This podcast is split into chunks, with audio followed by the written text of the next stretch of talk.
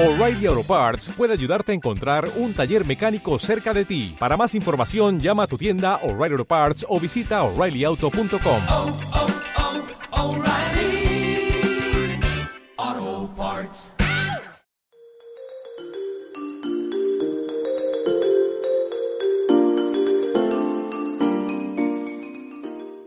Buenos días, buenas tardes o buenas noches, depende de cuándo me estés escuchando. Bienvenidos al podcast de Mamá Oposita.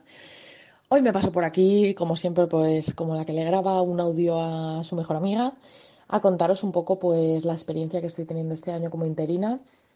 Y bueno, la reflexión que estaba haciendo estos días viene a raíz de que, bueno, como sabéis, más o menos, eh, en lo que va de año, pues llevo sustituciones en tres centros distintos.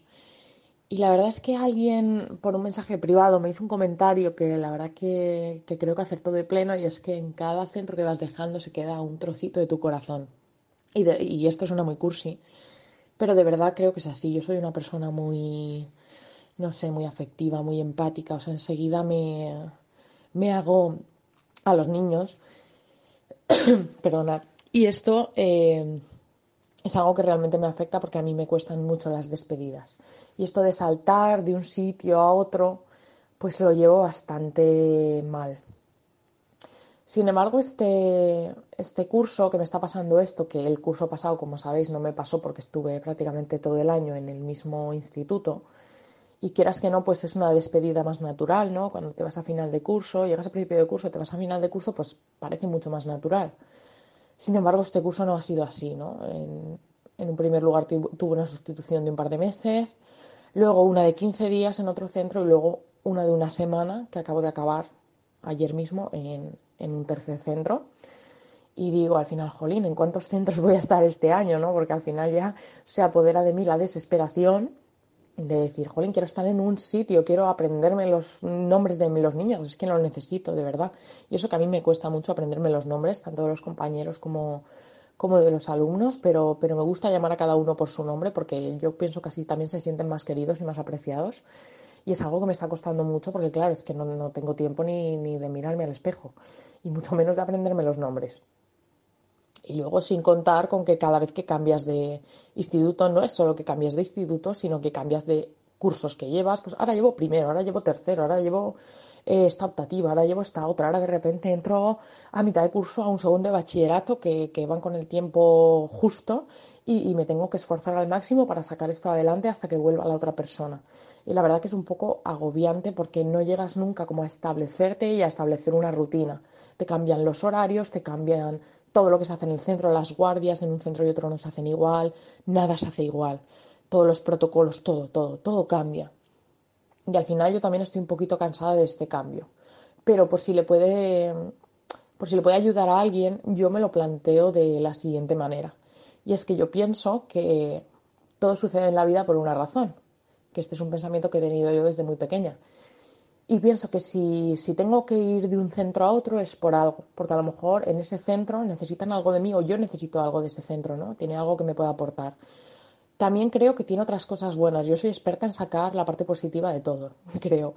Y, y veo que tiene otras cosas buenas en el sentido de tú ves el quehacer de, de muchos profesores, ves el quehacer de muchos equipos directivos, ves diferentes iniciativas que se llevan a cabo en los institutos, pues en este instituto, eh, yo que sé, hay alumnos que ayudan a otros, en este otro instituto hay un, un tiempo de lectura que les funciona muy bien, es- en este otro instituto hacen esto que no parece que no va tan bien en este instituto cada cosa la hacen en un instituto de una forma, ¿no? Y tú eh, tienes el privilegio, por decirlo así, de ver en cada centro cómo se llevan a cabo las cosas y lo que está funcionando y lo que no está funcionando. Eso te lleva también a tener una perspectiva general bastante completa. Luego, además, tienes la oportunidad de conocer muchos centros para luego, a la hora tú de tener tu plaza y pedir centro, vas a tener mucho más claro dónde quieres estar y dónde no quieres estar. Yo creo que eso también es bueno.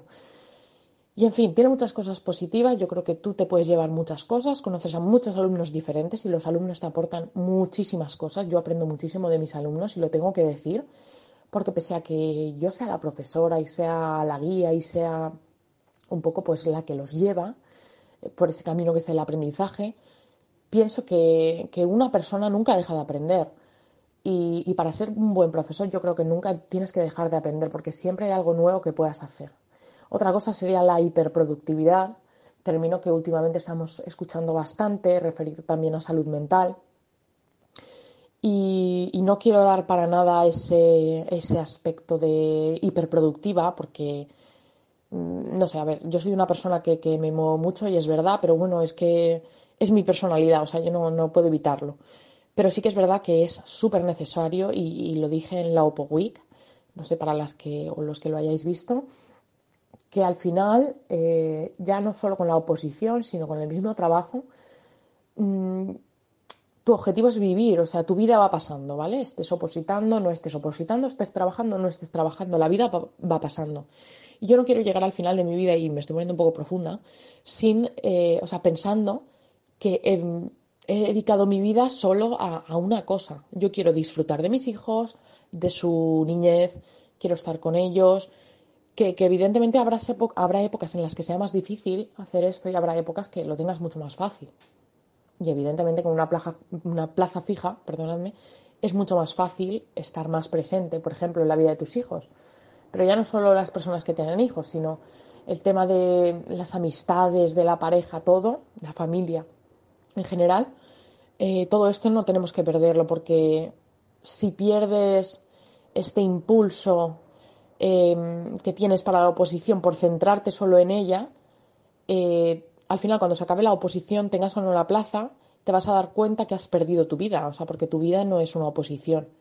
La oposición te va a ayudar a acercarte a la vida que quieres, esto sí que creo que es así. Pero bueno, pues también siempre hay otras alternativas, también tienes que pensar muy bien si quieres o no quieres opositar, si estás dispuesto a hacer el esfuerzo o no, porque al final parece que es un esfuerzo sobrehumano casi, o al menos yo lo veo así. Yo que no sé, he estudiado muchas cosas y, y los másters y la carrera y todo, y creo que jamás he hecho el esfuerzo titánico que estoy haciendo como ahora con la oposición también puede ser porque tengo familia, pero bueno, me consta que hay gente que no, no está casada o no tiene hijos, no tiene pareja y también le supone un esfuerzo sobrehumano, prácticamente. Entonces, el consejito de hoy, eh, aparte de ver todas las cosas buenas que tiene ser interino, aunque también las tenga malas, y se te quede ese trocito de corazón en cada, en cada instituto por el que estás pasando, al final la píldora de hoy lo que quería dejar claro que yo pienso y que creo que es así, es que tu salud mental va por delante, tu vida con mayúsculas al final va por delante. Y mira también por ti, mira de tener tiempo para ti, tener tiempo para los tuyos. Y luego organizarte el resto del tiempo. Y creo que es importante ser organizado porque cuanto más organizado eres, eh, más es probable que puedas mantener tu vida, porque las personas menos organizadas acaban dedicando muchísimas horas de su tiempo a cosas que en realidad no les aportan pues todo el tema de la procrastinación, etcétera, ¿no? Entonces, eh, el tiempo que estés estudiando, tienes que estar estudiando, ¿vale? Por decirlo así. Si no eres capaz de mantenerte atento, busca técnicas, busca, no sé, Pomodoro, mmm, otro sistema de estudio que te vaya bien. Pero eh, esas horas, de, no te pongas ocho horas de estudio para estudiar una hora y pasarte las otras siete eh, mirando el móvil. Porque ahí ni estás viviendo tu vida, ni estás estudiando, no estás haciendo ninguna de las dos cosas, que yo creo que eso es a veces lo que pasa. Y yo hablo desde mis errores totalmente, porque yo lo he hecho y creo que casi todo el mundo que haya estudiado una oposición ha hecho esto. Alguno, algún privilegiado habrá que no, pero en general creo que es así. Y en fin, yo deciros que mmm, pese a todo, pese, pese a entrar, salir de un instituto, entrar, salir, entrar, salir, y todos los cambios que esto me supone, y todo el nerviosismo y la ansiedad que esto me supone, porque me supone mucho, más cuando tienes hijos, que tienes que compatibilizar horarios, etcétera, y cada vez que cambio es un horario diferente y todo diferente. Eh, no sé, yo creo que, que pese a todo esto, creo que me está aportando muchas cosas buenas. Y lo que he dicho antes, que todo pasa por algo y que si yo tengo que estar en un, un, instituto o que si en ese momento pues no me dan una plaza que yo quería, pues también pienso que es por algo. No sé, al final esto son cosas un poco así filosóficas más profundas que a lo mejor para vosotros no tienen mucho sentido, pero en mi vida sí que le da todo el sentido. es que, eh, porque si no, no entendería, porque yo me voy rebotando de un lado para otro, que me echan de un lado y me voy a otro.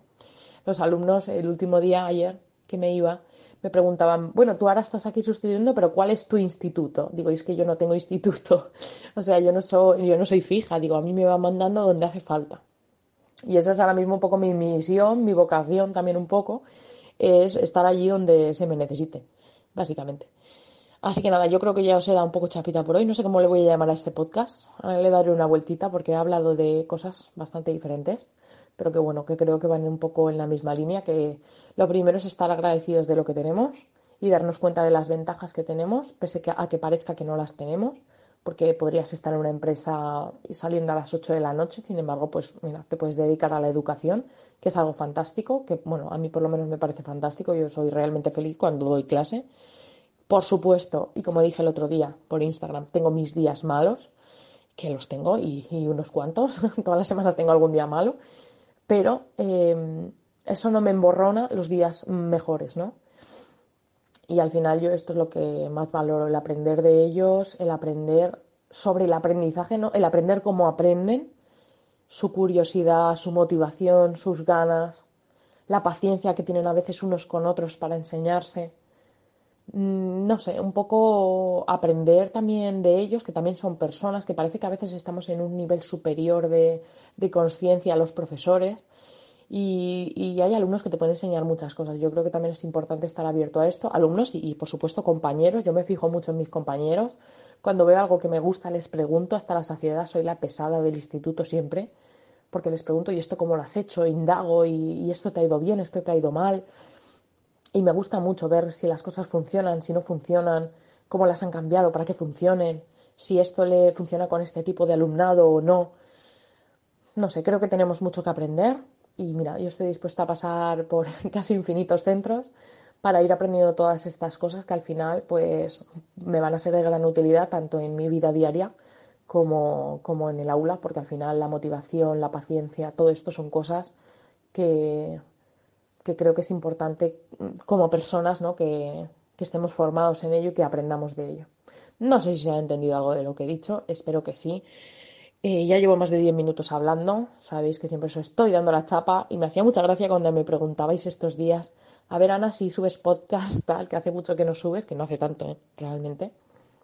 Algunas me, decías que, me decíais que mientras desayunabais me oíais, que era vuestro momento zen, que era como hablar con una amiga y yo de verdad os lo digo que para mí esto es como, como grabarle un audio a mi mejor amiga y un poco, pues eso, abrir el móvil y, reflexionar sobre lo que me está pasando en ese momento y darlo a conocer a gente pues que a lo mejor aún no estáis metidos en la docencia o estáis en la misma situación que yo y necesitáis ver el lado bueno.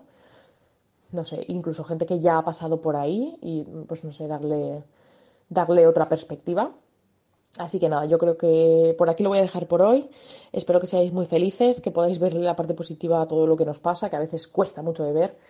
Así que nada, un besazo, un abrazo muy grande y nos vemos en el próximo podcast. Adiós.